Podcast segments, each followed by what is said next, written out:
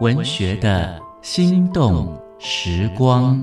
食物是永恒的乡愁，也是记忆的召唤。借由一道道温暖脾胃的庶民美味，我们逝去已久的旧日时光和生命景致将再度重现眼前。请听焦桐的味道福尔摩沙，带您发掘里巷街坊的好味道。找回生命最初最深的感动。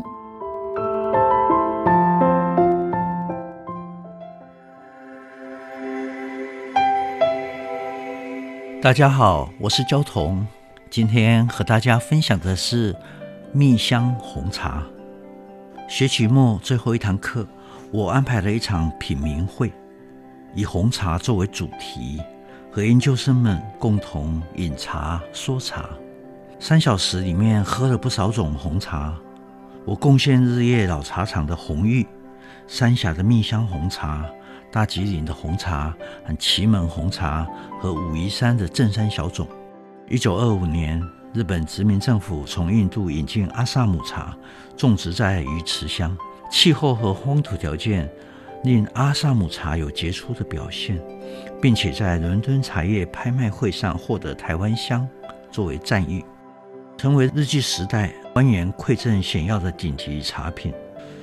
台湾光复后，日夜茶厂改组为龙林公司，一度拥有两百名员工，采三班制日夜生产，厂房的机器不停地运转。可惜在八零年代，弃作农户。纷纷改种经济效益比较高的槟榔树，茶株严重流失。印尼、越南的茶叶大量进口，更令人沮丧的是，本地茶以极高的比例拼配了进口茶。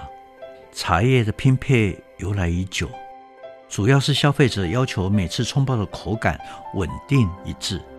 茶商于是挑选十几种乃至数十种不同的茶叶混合，让汤色一样，香味不变，像一般英式早茶的基调，多以阿萨姆红茶、中国红茶、锡兰红茶等等混制而成。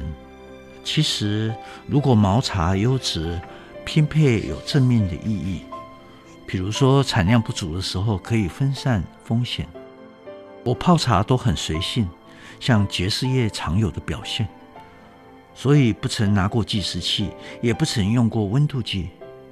相同的茶，几乎每一天都表现相异的韵味。太依赖拼配，不免会像调制香水。现代人恐怕都太习惯标准化了。台东阿龙的龙园在鹿野农田社区，它采用的是秀明农法。这是一种严格的自然农法，追求生态平衡，主张不施肥、不施农药，断言肥料会污染土壤并削弱它的生产力。阿龙所产的茶叶采一心一芽，每一斤成品所需要的叶芽远高于一般的茶叶。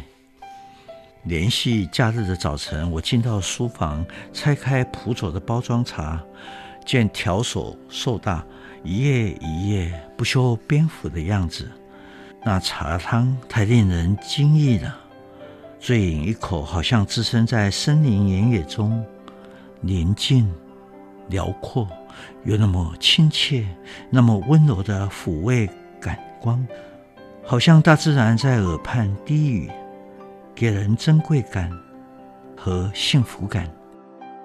那茶汤是那样的醇厚。深刻，活韵悠扬，好像长期吸纳了山海的灵气，叫人满心的欢喜。